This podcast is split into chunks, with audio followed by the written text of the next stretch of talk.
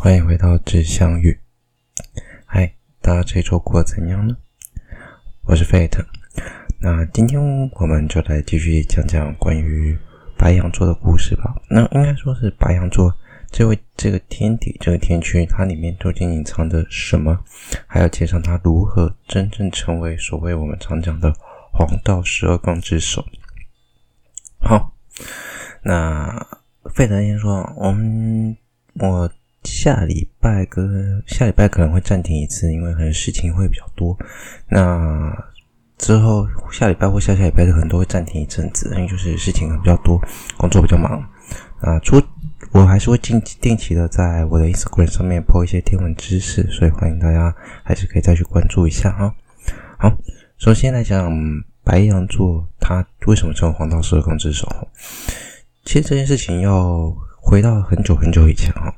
怎么说呢？呃，大概在公元两千年前呢、啊，就是差不多西元前嘛，两千年。其实那时候的春分点是位置是不一样的。那我们应该要先，sorry，我应该先讲讲什么叫春分。我们都知道，我们有所谓的二十四节气嘛，那这是。东方人说法，也就是我们亚洲、东亚地区这些亚洲国家常讲的春分点。西方国家会分，没有分那么细。他们基本上我知道，就是春分、秋分、冬至、夏至这几个至点跟分点呢，他们会比较注重。其余的呢就还好哈，他们可能不会特别去记说，哎，我们有什么二十四节气啊什么的，他不会特别去关注。但毕竟所谓阳历，也就是我们现在常使用的这些。历法国历啊，就是本来就是所谓的依照太阳的运行周期去做定定的。那地球跟太阳，应该说太阳整个在跟地球环绕的这个轨道呢，我们叫黄道嘛。我们一个黄道面，就是太阳跟地球之间的轨道关系有个黄道面。那这个黄道面呢，基本上呢，上面有总共大概十三个星座。那扣除我们后来所发现的蛇夫座，我们先不讲。俗称的黄道十二宫，就是这黄道上面的十二个天主要天嗯星座。黄道十二宫十十二个主要星座。那春分点是什么呢？春分点其实是在天文上一个定义哈。你说它是一个自然现象也好，你说它是个天文定义也好，应该这么说哈。春分点是我们一个假想的天体球，也就是所谓我们想象把地球放大二十倍，我们把地球的经纬度，还有包括经线，就是把经线跟纬线往外扩张到我们所能看到的天区里面，往外扩张大概好几倍，与黄道面所交叉的会有两个点嘛？你一个球体扩大跟黄道面交叉会有两个点嘛？会有两个点嘛？一个是在可能在东边，一个在西边嘛。那一边就叫春分，一边就叫秋分。那说为什么要定这个点？为什么要定这个点呢？呃，我们应该你们要先理解一件事情，就是我们为什么用经纬度去描述我们现在所在的位置？因为比起，因为现在全世界各地，包括在沙漠，以后可能都收得到讯号。那你要如何让大家知道你的 GPS 啊，或者你的位置？我们在东方人，我们会讲东西南北，然后上下左右什么有的没有的，你要用我们的语言去讲。西方人会用，就是欧洲国家、欧美国家，他们也会用他们的体系去讲。例如说，我们这里讲公分，他们那边可能会用英英寸，或者是用那个几几美啊、几角，反正他们是英制，我们是公制嘛，那用起来就不太对嘛。然后，如果还有更夸张的，就是。我们有老一辈的人迷路了，他可能不会跟你讲公分，他可以跟你讲我们以前古时候用的寸啊、丈啊。诶，当然这扯了一点，但是这代表什么？全世界的度量衡并没有统一，因此经纬度变成的是我们目前全世界公认唯一能代表我们位置的东西，所以我们才定定了经纬度。那定定经纬度最重要的点就是我们要原点。所以后来发经纬度的发展的第一个，应该不是说经纬度发展的第一个点，而是说它后来我们把它定义在格林威治天文台嘛。但是然后零纬度的零就是赤道嘛，上下左右各上九十，下负九十，对吧？这样区分最清楚。等于说把地球切成了四四分之，诶，一刀两刀，用两刀的方式切成四分之一嘛，四四应该切成四块的意思。那这样的切法同样适用在天球上，只是现在原点不一样。现在我们把原点设立在春分，也就是说，天球跟黄道面的夹角原点是春分，隔壁的另外一个点就叫做秋分。上下左右所会经过的点，一个叫至点，那个叫至点，一个是冬至，一个则是夏至。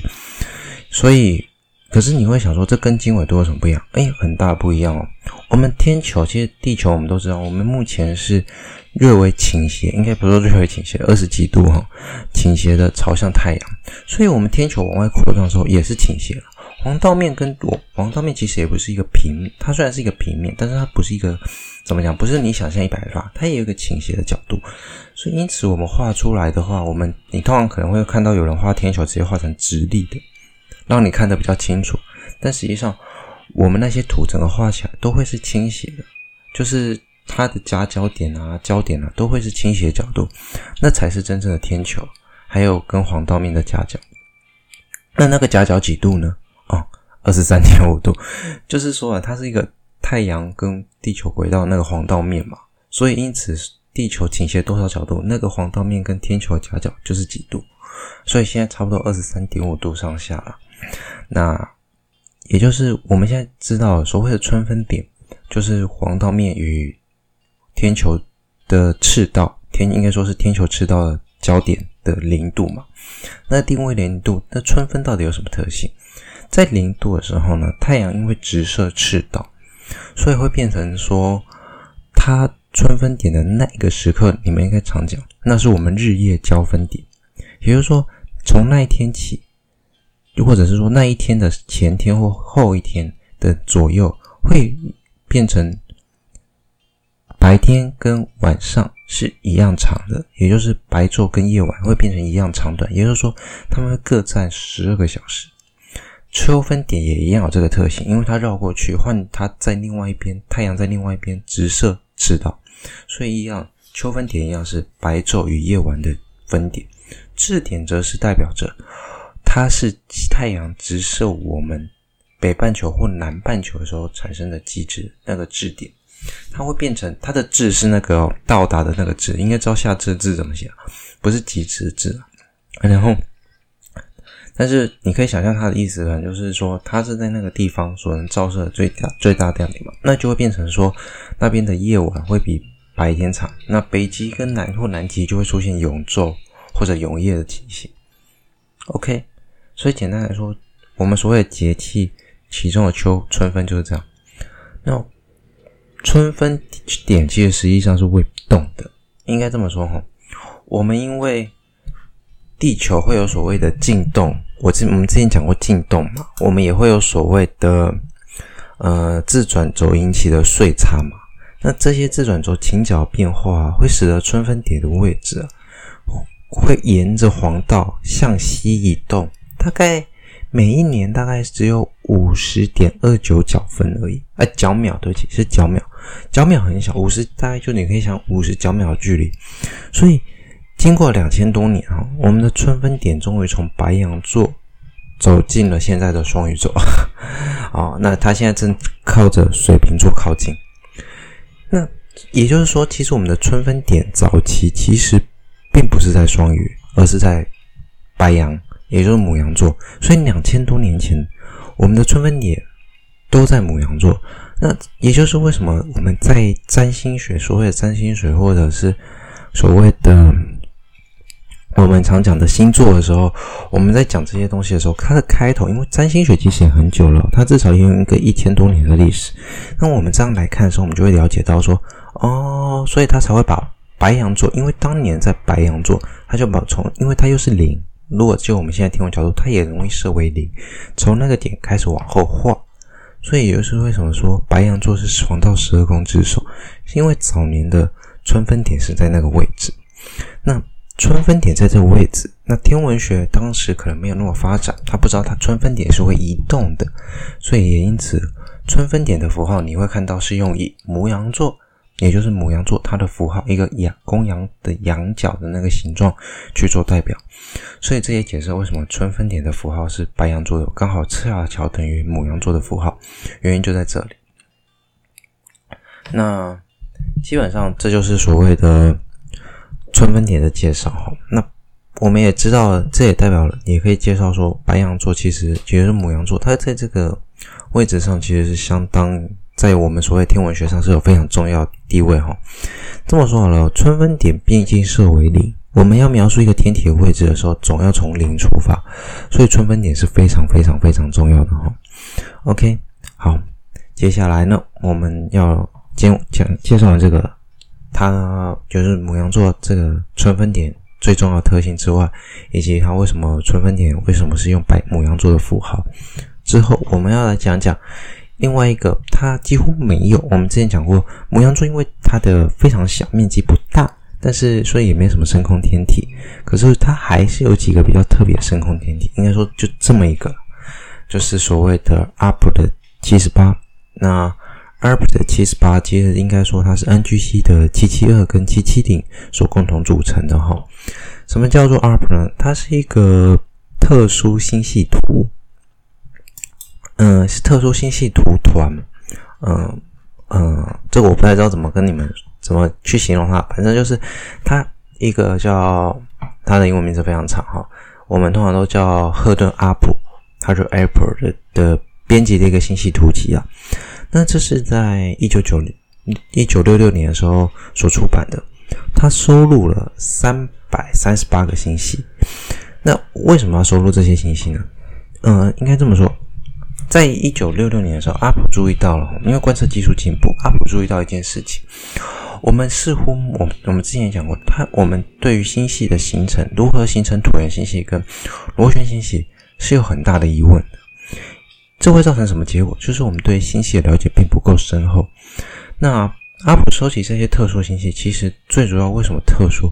是因为这些星系通常会有极为特殊的外观，而这些极为特殊的外观。是来自于我们星系之间的交互作用，也就是说，它会互相纠缠啊，然后缠在一起啊，然后互相拉扯，所以会促成这些星系有很奇特表象。那最后就会形成所谓的特殊星系团。阿普是希望说，我如果列出这些图像，当然我目前没有研究技术，但我至少做了一个列表。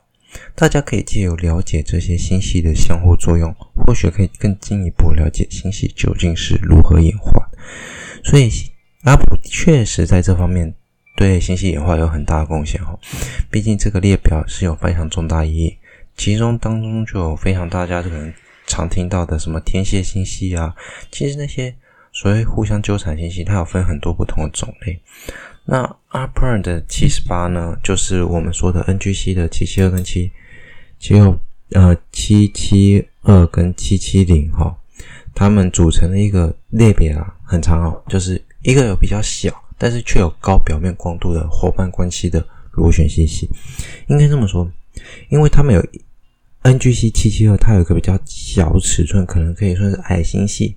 NGC 七七零呢，它跟正在撕裂或者正在交互作用，因为撕裂跟交互作用过程中，恒星可能会因此爆炸啊，或者是碰撞啊，或者是呃云层跟云层的之间的，或者是分子云跟分子云之间的碰撞，它有可能促成恒星诞生、恒星死亡。那因为这样的过程中呢，创造了比较高的亮度，但是因为它体积本来就比较不大，所以它有着小却又高表面光度的伙伴的螺旋星系。为什么还会？定义是螺旋星系，是因为我 NGC 七七零因为相对小，所以还是看得出一个螺旋的外观。